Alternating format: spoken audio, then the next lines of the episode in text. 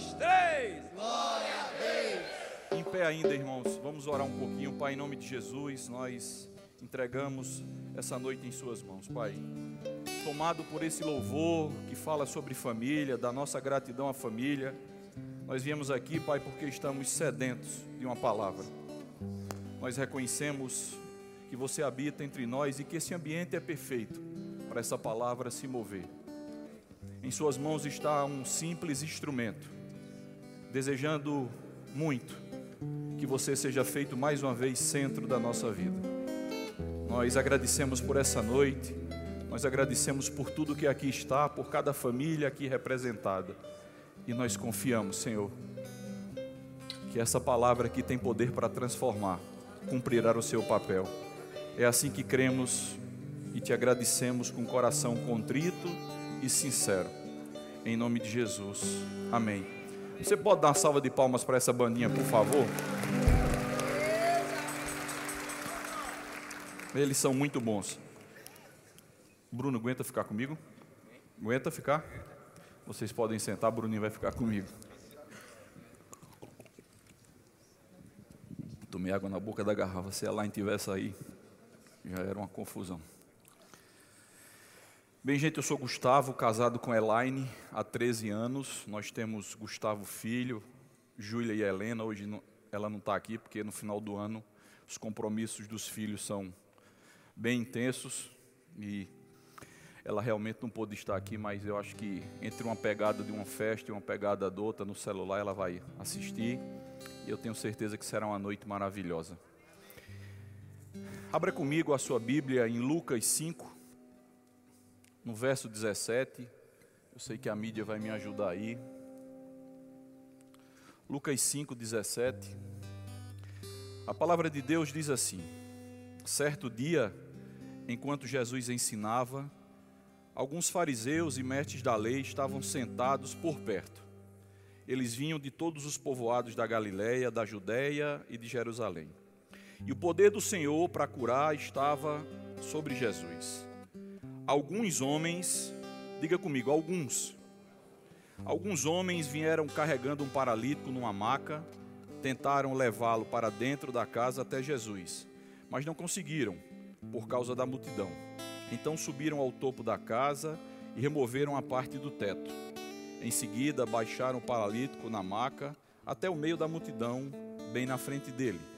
20. Ao, ao ver a fé que eles tinham, fala, eles. Ao ver a fé que eles tinham, Jesus disse ao paralítico: Homem, seus pecados estão perdoados. Sabe, Jesus aqui viu uma fé coletiva. Esse é o poder de crentes unidos. Jesus viu aqui pessoas concordando com a mesma coisa, se ajudando. E se nós estivermos juntos sempre em fé, essa fé coletiva sempre derrubará toda a incredulidade. É sempre uma grande armadilha do diabo tentar fazer de mim e de você independente. É sempre uma grande armadilha do diabo fazer de mim e de você pessoas que não precisam de outros. É sempre uma grande armadilha do diabo achar que a sua fé sozinha, às vezes, não vai precisar de ajuda. Nós precisamos nos submetermos uns aos outros. Jesus Cristo encara isso como fé coletiva. Em Atos 9, 25, você sabe desse versículo, eu vou só lhe recordar. Alguns homens ajudaram Paulo a fugir de uma emboscada. Paulo ia, estava para ser morto e alguns homens desceram ele pelo cesto. Alguns homens só seguraram a corda até que Paulo descesse.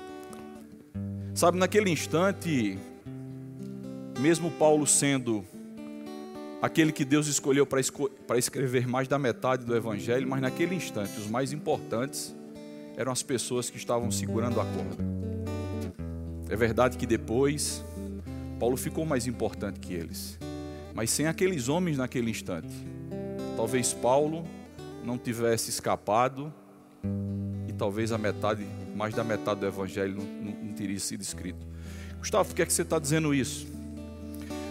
Sabe, meus irmãos, nós temos aqui um centro de cura, e o grande objetivo desse centro de cura é, por meio de pessoas que estão lá falando a mesma palavra, pregando sobre cura, ajudando a sua fé que às vezes chega lá abalada, a minha fé que chega lá abalada, e juntos, nessa ajuda mútua de fé, falando as mesmas coisas, trilhando as mesmas coisas, as pessoas saem de lá curados. Eu queria, antes de começar a pregar, lembrar você que é isso que nós fazemos aqui no culto da família. É essa ajuda de fé na área de família, na área de casamento. É essa ajuda que nós compartilhamos, pessoas que aqui sobem, louvores que aqui são entoados, uma visão, uma coisa clara, para que juntos, por meios dessa fé coletiva, sim, para tratar casamento, sim, para ajustar famílias, é isso que nós fazemos nesse culto da família. Lamentavelmente, eu conheço alguns casais, e digo isso com profunda tristeza, que por algum motivo nos procuraram quando o casamento estava acabado, por meio da bondade e da generosidade de Deus, fizeram encontro de casais, começaram a frequentar os cultos da família, mas em alguns momentos o diabo colocou na cabeça deles que já não precisava mais. E infelizmente, eles já não estão mais juntos. Esse é o cuidado que nós precisamos ter todas as vezes que lembrarmos da quinta-feira. Irmão, nunca ache que você já sabe tudo. Nunca ache que o seu casamento não vai sofrer ataques. Não faça isso. Você tem um manjar aqui. Nós estamos aqui juntos para falar de família, para falar de casamento para que se por acaso você como eu algumas vezes tenha entrado aí cabisbaixo, precisando de ajuda, precisando do amigo de fé, um irmão camarada, aqui é o lugar de encontrar. E a esse lugar nós chamamos culto da família. Amém. Deixa eu ver se eu parei de tremer. Não. É, é normal. Mas vamos em frente, vamos à palavra. Lendo um livro, aquele irmão do nome difícil, eu vou me ousar a dizer Smith Wilson Rolfs. Né? Ele disse que uma vez saiu de casa para ministrar e estava bem doente, mas mesmo assim foi. Em algum determinado momento do culto, perguntaram se alguém precisava de oração para cura, como nós fazemos aqui todas as quintas-feiras e você vê isso em todos os cultos. E ele, ele mesmo narra no livro, e ele foi soberbo. Ele entendeu que ele indo pregar não precisava daquela unção coletiva, daquela fé coletiva. E ele piorou muito e foi para casa. E como resultado dessa falta de obediência e de humildade, todos da família pegaram. É importante nós ficarmos atentos a tudo isso. Nunca devemos ousar a ser, a pensar que já somos independentes o suficiente para não precisarmos um dos outros. Isso lembra, irmãos, todas as vezes que você encontrar uma tarefa que você, que você considera pequena, no encontro de casais, lembre que se você está ali, talvez aquilo ali seja o melhor trabalho que você vai fazer para Jesus. Não esqueça disso. Vamos lá? Eu vou falar sobre o espírito da fé. E eu tenho certeza que você vai ser tão impactado quanto eu quando estudei. Sabe, meus irmãos, a gente em alguns momentos da vida, eu particularmente sou uma dessas pessoas que sempre peço nas minhas orações, Senhor, me faz crescer, me faz aumentar um nível, me faz me elevar um nível acima, me permita novas experiências. Eu sempre que o Espírito Santo me lembra, eu peço ao Senhor, porque eu desejo, irmãos, crescer. Eu desejo viver outras coisas, eu desejo experimentar de outras coisas, e eu sempre faço esse pedido a Deus.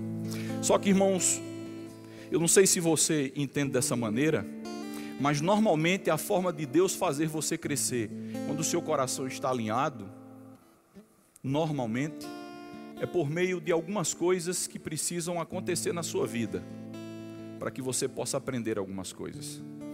Eu sei que você sabe desse versículo, mas em Tiago 1,2 diz assim: que nós devemos ser alegres o passardes por provações.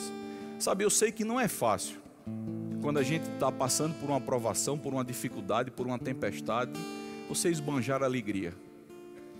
Mas eu pelo menos quero trazer ao seu coração, como eu trago ao meu, que se a Bíblia diz que é para você ficar alegre, e se você confia na Bíblia como eu confio, alguma coisa deve ter, alguma coisa deve ser considerada. Porque qual o motivo de passar por passar aflição? Se isso não for deixar um rastro, um ensino, uma melhora. Eu sei que é difícil rir quando você sofre, quando você se priva, quando você está em turbulência, mas a Bíblia diz: tenha por isso motivo de alegria. Então, meus irmãos, às vezes, para a gente poder crescer em Deus, a gente necessariamente vai crescer no meio desse processo de aflição, de tempestades. E alguns, alguns meses atrás eu ouvi de uma grande mulher de Deus essa palavra. Tem hora que a gente precisa passar pelas fases e ser aprovado. E é nesse passar aprovado que a sua vida vai ser transformada. E se você está casado, se você é casado, eu quero lhe dizer que toda turbulência, que toda dificuldade, que todo nome que você quiser dar, vai afetar a sua vida e o seu casamento. E é nessa decisão de como você vai enfrentar tudo isso que você vai ser alçado a um outro nível. Se você não desistir, mas nós não somos dos que desistimos, nem olhamos para trás, nós olhamos para a frente. Sabe, meus irmãos, em algum momento a gente precisa de ter a convicção de se Deus está envolvido em tudo isso, se a gente, se a gente realmente está no caminho certo. E eu queria que você acompanhasse comigo para que eu não dissesse uma coisa e você jogasse uma pedra em mim daí. No Salmos 66, a mídia vai botando aí para que a gente ganhe tempo. Se você for rápido de endereço, você me acompanha. No Salmos 66, no verso 10, diz assim: Tu nos pusestes à prova, ó Deus, e nos purificastes como prata. Em 1 Pedro 1,6 diz exatamente assim: Portanto, alegrem-se com isso, ainda que agora, por algum tempo, vocês precisem suportar muitas provações. Elas mostrarão que a sua fé é autêntica. Como o fogo prova e purifica o ouro, assim sua fé está sendo experimentada, e ela é muito mais preciosa que o simples ouro. João 6, no verso 5, diz assim: Jesus logo viu uma grande multidão que vinha ao seu encontro, voltando-se para Filipe, perguntou: Onde podemos comprar pão para alimentar toda essa gente? Preste atenção agora. Jesus perguntou ele, a ele para dizer isso. Ó. Disse isso para pôr Filipe à prova, em outras versões, para dizer, para testar a sua fé. Então, irmãos, a Bíblia acaba de mostrar a mim e a você que Deus vai testar a nossa fé. Só que não é um teste por teste. É um teste que busca crescimento, que busca um outro nível. Talvez seja nesses lugares que você vai aprender sobre misericórdia. Talvez seja nesses lugares que você vai aprender um pouco mais sobre a própria fé. Talvez seja nesses ambientes que você vai precisar esticar a sua paciência.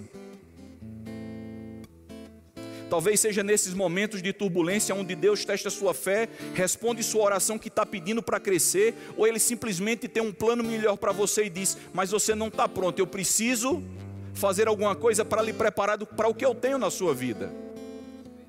E como Ele conhece a mim e a você, irmão, Ele sabe que às vezes, sendo carinhoso e bondoso, eu e você não aprendemos. Ele precisa nos submeter a algumas condições, algumas coisas, que não é que você pediu para isso, irmão. Não é que você necessariamente é, fez alguma coisa para receber aquilo, mesmo debaixo da mão de Deus, mesmo vivendo uma vida santa, desafios vão acontecer. A questão é saber o que você vai fazer com elas. Já diz um ditado que se corre dentro da igreja que um dia for até o pastor Bud e disse: Pastor Bud, eu queria que o senhor orasse para eu não ter problema. Então eu vou orar para você morrer, irmão. Então, irmãos, se nós acabamos de entender que para crescer, às vezes Deus testa a nossa fé para que a gente aprenda coisas importantes, coisas para levar para a vida. Irmão, você você está na frente de uma pessoa que, por meio de tribulações, de dificuldades, aprendeu muito. E eu tenho certeza, me conhecendo, que eu não aprenderia se não fosse de outro jeito por mais que doa dizer, por mais que doa na hora de passar, mas eu não ia aprender de todo jeito. Deus às vezes cria uma condição na sua vida para você ter misericórdia de um irmão. Porque você vai precisar aconselhar, você vai precisar ajudar.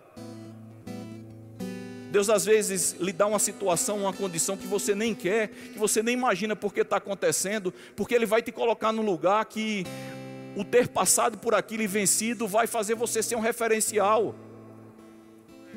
Porque é Ele que sabe como fazer isso. Ele tem os caminhos dele. Isso é independente que se você queira, se você não quer, é assim que funciona. Sabe, irmãos, e vocês têm que entender assim. Se a Bíblia diz que sem fé é impossível agradar a Deus, eu entendo que enquanto mais fé eu tiver, mais eu agrado. Sabe, irmãos, às vezes quando as coisas acontecem dentro da sua casa, dentro do seu casamento, você precisa ser treinado numa coisa e sua esposa ser treinado noutra. Porque Deus entende que se nós somos um, Ele deseja que esse um seja muito bom. E o que falta em mim sobre em Elaine, e o que falta nela sobre em mim porque nós temos funções distintas, nós temos ministérios distintos, nós somos únicos. A grande questão, sabe, gente, é se nesse passar você vai lembrar de tudo isso. Sabe, conselho é um troço estranho da gente dar, mas deixa eu tentar te dizer. Lá no livro de Mateus, nos chama a atenção para uma das primeiras coisas que você é afetado quando você está no meio de uma turbulência, de problemas, de, do nome que você quiser dar, é a sua paz ir embora. É a primeira coisa que o diabo afeta é a sua paz. Sabe, irmãos, e o livro de Mateus diz exatamente assim que nós devemos ser pacificadores. E a Bíblia diz lá também que se você for misericordioso, você receberá misericórdia. Só que o grande desafio, gente, é fazer isso dentro de casa.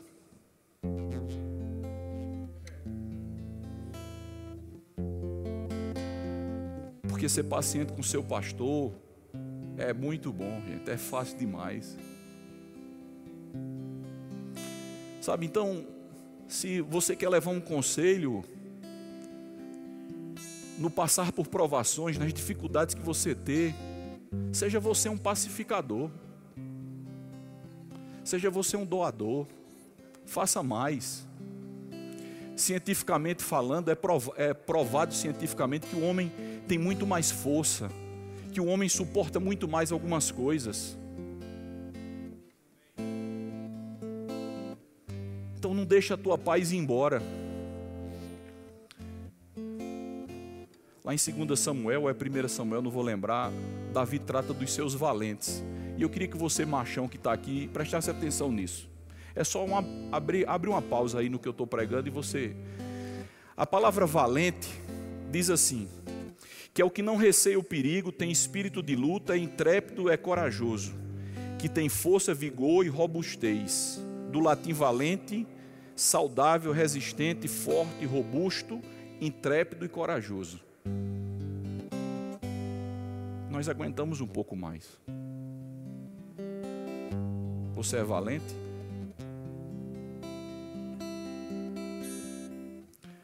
Mateus 12, presta atenção. Mateus 12, 29 diz assim: Afinal, quem tem poder para entrar na casa de um homem forte e saquear seus bens? Quem tem poder?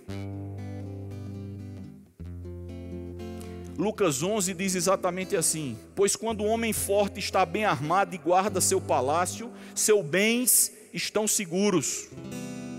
Sabe, tem hora que a gente precisa, como homem, dar o mesmo grito que Davi, Davi, Davi fez: Quem é você, incircunciso, para vir atacar o lar de um homem, de uma família cristã? Às vezes, o homem, você precisa fazer isso. Você não é macho, velho? Então seja macho dentro de casa, seja macho pela palavra, seja, seja macho para tomar rédea das coisas. Gustavo, a minha esposa é mais esquentada, a minha esposa não suporta essa crise toda, mas você suporta, porque existe uma força aqui que você carrega. Existe essa força dentro de você. Você é um valente.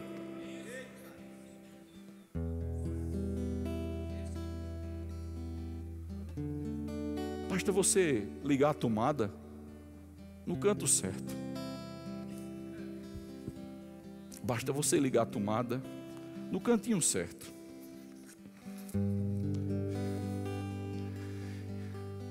E o canto certo, sabe, irmão? É aquele lugar, é aquele ambiente que você se reenergiza.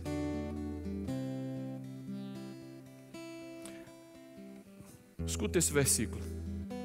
João 10, 2 diz assim: Aquele que entra pela porta é o pastor das ovelhas. O porteiro abre-lhe a porta, as ovelhas ouvem a sua voz. Ele chama as suas ovelhas pelo nome e as leva para fora. Depois de conduzir para fora todas as suas ovelhas, vai adiante delas e estas o seguem, porque conhecem a sua voz. Sabe, irmãos, eu eu sei de verdade que tem dificuldades da, na vida da gente, que às vezes as vozes são muitas. Eu não sei você, mas eu já, eu já coloquei a mão no meu ouvido várias vezes. Porque no meio de uma turbulência, no meio de você sem entender porque está passando tudo aquilo, mas você precisa vencer. As vozes são muitas. Mas sabe, vai para um canto busca a voz do teu pastor. Você conhece a voz dele. Você conhece a voz do seu pastor. E a Bíblia está dizendo que quando ele te chama, você segue porque é a voz dele. Muitas são as vozes. E quando você está no, no, no, problema, irmão, aí é que aparece voz. Mas, irmão, eu te aconselho o beabá dobra teu joelhinho, vai para um quarto, tranca a porta, sozinho, e diz: Ei, pai, muitas são as vozes, mas eu vim aqui para escutar a voz. Ele vai te conduzir, e não há nada que ele não lhe tire, não há nada que Ele não lhe faça vencer.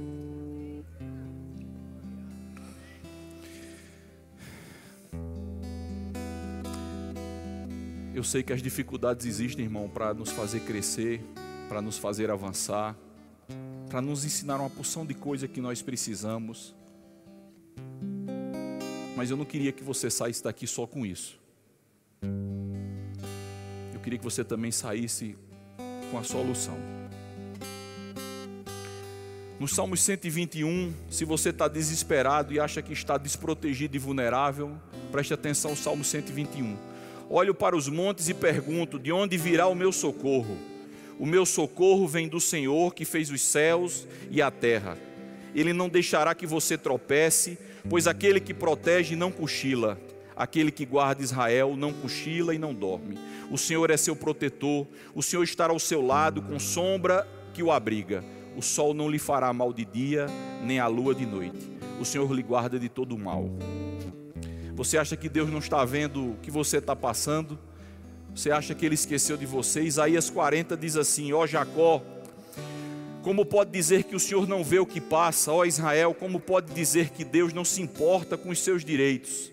Você não ouviu, não entendeu. O Senhor é o Deus eterno, Criador de toda a terra. Ele nunca perde as forças, ele não se cansa. E ninguém pode medir a profundidade da sua sabedoria. Dá força aos cansados e vigor aos fracos. Até os jovens perdem as forças e que se cansam os, os rapazes tropeçam de tão exaustos, mas os que confiam no Senhor renovam as suas forças.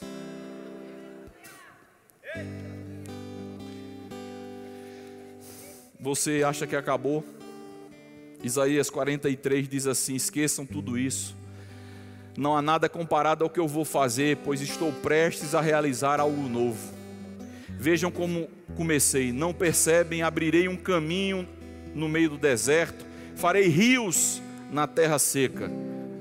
Os animais selvagens nos campos me glorificarão, e também os chacais e as corujas, por lhe das águas no meio do deserto. Sim, farei rios na terra seca, para que o meu povo escolhido se refresque.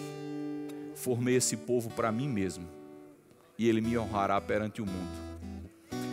A fé, move, a fé move Deus, a fé move montanhas, e a primeira coisa que a fé precisa mover na, na minha vida e na sua é a nossa boca.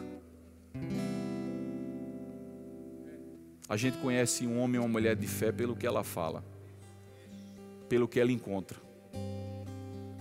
Sabe, irmãos, eu li esse exemplo e vou trazer para você. Certa vez num campeonato de golfe, uma final de golfe, o último atleta, aquele que queria dar a tacada final, aquele que queria dar a tacada que varia milhões de dólares. Todo mundo que estava assistindo, observando aquele jogo, parecia que o povo estava até sem respirar, de tão pressão que era aquela última tacada, ele precisava acertar com uma única tacada. E aquele jogador andou, andou, andou, olhou tudo e deu uma tacada.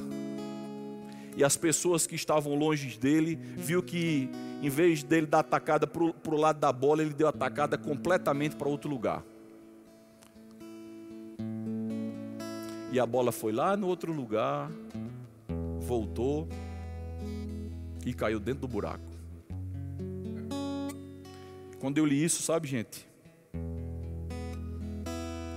É assim mesmo que as coisas de Deus acontecem na vida da gente. Ele é o único que vê todo o terreno. Ele é o único que sabe mover a mim a você.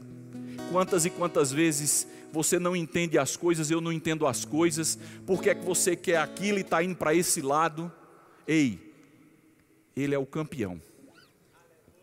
Ele é que sabe exatamente como mover tudo e todos. Ele sabe exatamente o momento de te dar a vitória, porque Ele está vendo todo o campo, Ele está vendo todos os, os obstáculos, e é assim que funciona. A gente só precisa uma coisa: confiar nele, entregar a sua vida nas mãos dele, entender que tudo aquilo que você está passando sim tem um propósito e que você precisa sair dali aprovado, que você precisa necessariamente sair dali aprovado. E para você ser aprovado, você vai precisar de um espírito de fé. De viver falando, de viver declarando, de se esticar. de se doar mais do que você está se doando. Essa é a vida de um casal, viu, irmãos? Se você escutar de outra forma, é conto de fadas. É conto de fadas. Irmãos, quando nós decidimos trilhar uma vida a dois, e que você deseja de verdade que essa seja uma vida abençoada por Deus, que você seja feita uma família de Deus, que você deseje a vontade de Deus se cumprindo na sua vida, você precisa obrigatoriamente entender uma coisa: não será do seu jeito. Não será do seu jeito. Você não está livre das provações, você não está livre das dificuldades, você não está livre de nada disso. mas você precisa, em fé, dar um passo de cada vez e entender que a vida é assim, é, uma, é desse jeito. Eu venço hoje esse dia, depois eu venço esse outro, e tudo aquilo que for se levantando, você precisa entender que aquilo tem um propósito para o seu crescimento. Irmãos, é muito importante você buscar ajuda. Eu comecei dizendo da importância de estarmos todos juntos no culto da família, isso é lícito. Mas deixa eu te dizer uma coisa: o seu pastor, a pessoa que vai lhe aconselhar, não vai para dentro da sua casa, irmão. Existem coisas que você tem que provar, existem vitórias que você tem que provar, existem coisas que você tem que viver para você poder aprender. O conselho existe, a orientação existe, mas é uma decisão sua se você vai querer viver aquilo.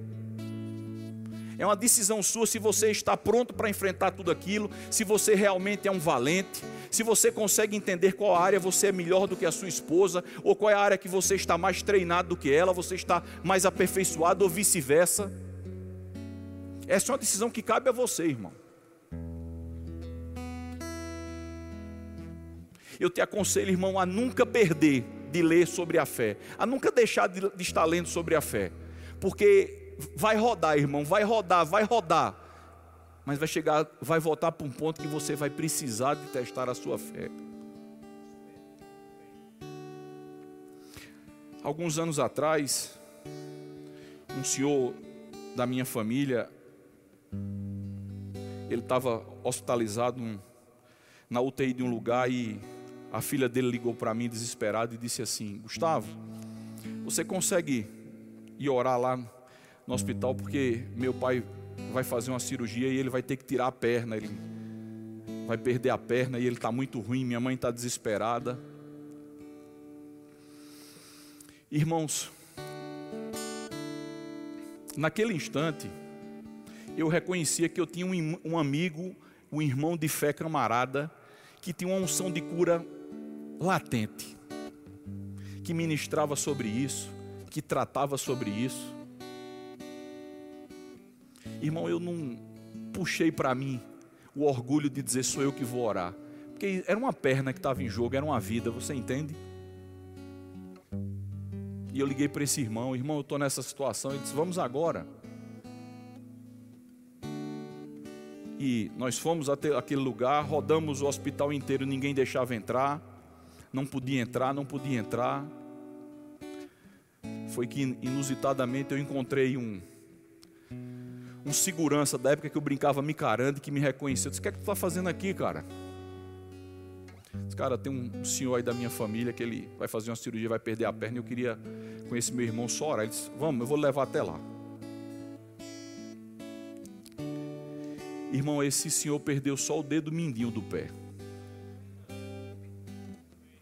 E a perna dele está no lugar até hoje. Gustavo, por que, é que você está contando isso aqui? Sabe por quê, irmão? Porque nós precisamos de verdade um dos outros. Nós precisamos ter muito cuidado de não, não deixar essa presunção de uma fé individual, de uma fé que só você tem, de que você pode. Se Deus colocou um do lado do outro, irmão, é porque existe uma coisa que ele tem que você não tem. Sabe, irmão, eu preciso terminar essa história. Três ou quatro meses depois, esse mesmo irmão estava com uma pessoa, com a família, com um problema muito sério de casamento. E ele teve a mesma humildade de dizer: Gustavo, você pode ir lá na casa deles. E eu fui lá, irmão, e do mesmo jeito que Deus operou na cura, operou na restituição. É por isso que nós precisamos um dos outros. Eu começo a encerrar contando uma história para você e ela é verídica. Não sei se você gosta daquele peixe salmão, mas o salmão tem uma, uma história de vida muito engraçada. E ele vai se encaixar no que a gente está falando aqui. O salmão, quando ele nasce, ele nasce em, em, águas, em, águas, em água doce, em água parada. Mas para que ele possa colocar as suas ovas, para que ele possa desovar, ou para que ele possa acasalar, ele precisa ir para água salgada.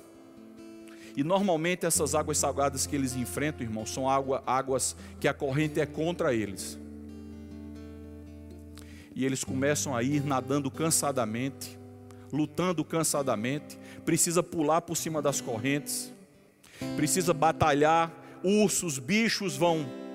Eu vi isso tudo num documentário. E depois de muita luta, de muita batalha correndo, os ursos tentam pegar eles, irmãos, porque o que os ursos mais gostam não é do salmão, é do gosto das ovas que ele carrega, do fruto que ele carrega.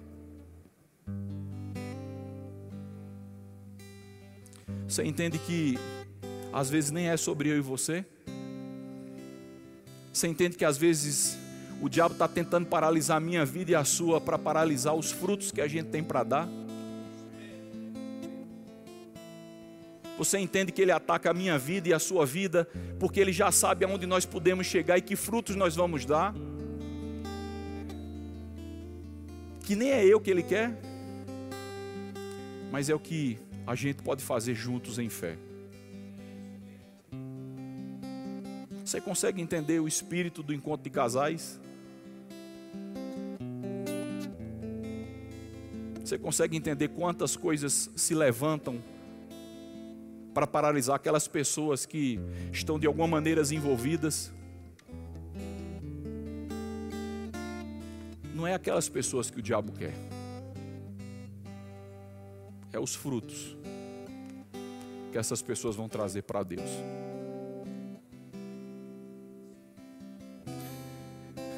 Irmão, eu queria de verdade exortar você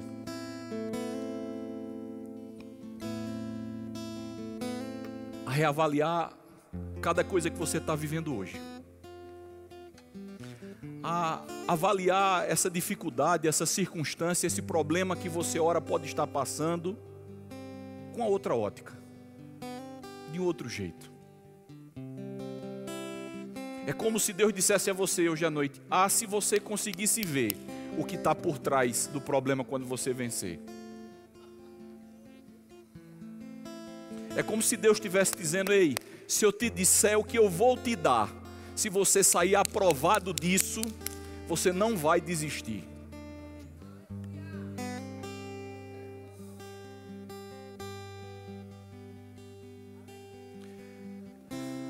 Eu me conecto com a simplicidade. Eu me conecto com pessoas simples. Eu me conecto com a Bíblia do Beabá essas coisas chamam a minha atenção. Essas coisas me impregnam. Deixa eu dizer uma coisa a você, irmão.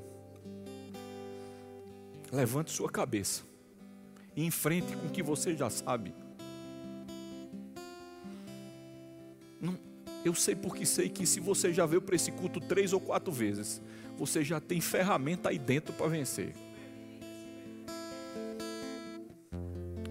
Você tem um coração generoso para declarar em fé que você vai ser mais paciente dentro de casa? Você tem um coração contrito e sincero para dizer que você vai dentro de casa ser o que você é com seus amigos da pelada? Você tem um coração entregue de amor a Deus para dizer dentro de casa que você vai respeitar o seu lar e a sua família, como você respeita seu pastor, como você respeita alguém que você admira. Você tem essa força dentro de você? Você tem essa força do arroz e do feijão? De não inventar de camarão e caviar agora? Sabe, mulher, se você está aqui essa noite, você pode tomar essa decisão? De esquecer o que para trás fica e olhar para frente. Você consegue dizer, você consegue entender que se você pegar na mão do seu marido e você disser assim: Senhor, eu reconheço que há um poder na unidade. O que eu não estou fazendo? O que eu não estou fazendo dentro de casa? Eu sou mais cordial, eu sou mais gentil, eu sou mais amigo das minhas amigas ou com o povo da minha casa?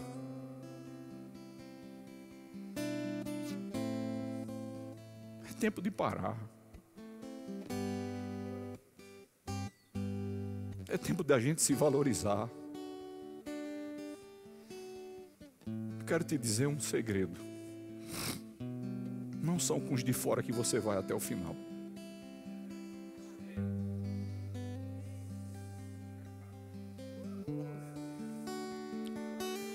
Alguém lhe disse que o amor acabou?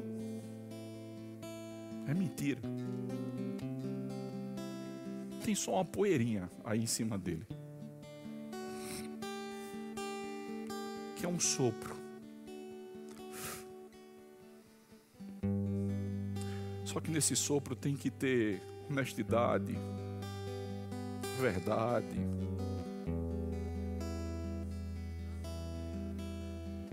você precisa fazer um pouco mais. Você está cansado, irmão? Você está cansada, minha irmã? Eu tenho direção para fazer o que eu vou fazer. Se você está cansado, como eu estou, se você está cansada, eu confio no Deus que renova as forças. Eu confio no Deus que refrigera.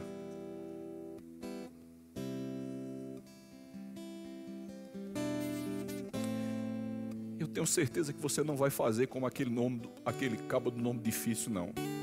Você não vai para casa sabendo que precisa desse momento de unção coletiva. Não sou eu que vou orar por você, não, irmão. Quem vai orar por você é Tadeu e Rita. Mas se você, como eu, reconhece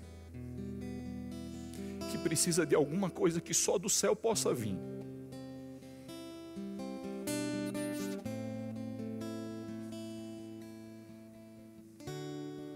ou você levanta da sua cadeira, ou você vem aqui na frente, mas não vá para casa do mesmo jeito. Se você reconhece que precisa de um sopro de vida.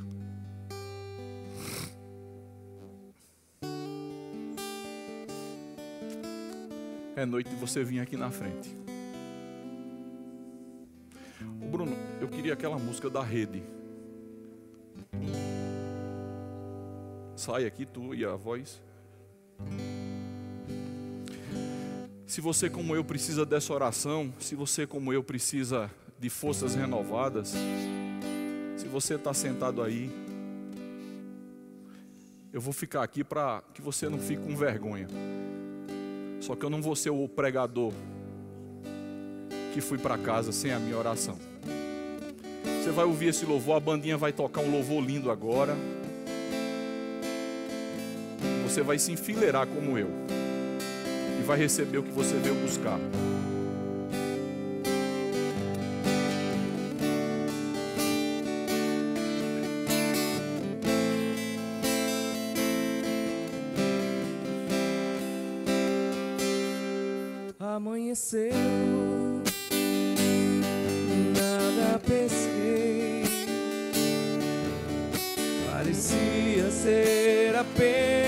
Um dia como qualquer outro. Estava cansado, sem forças, desanimado,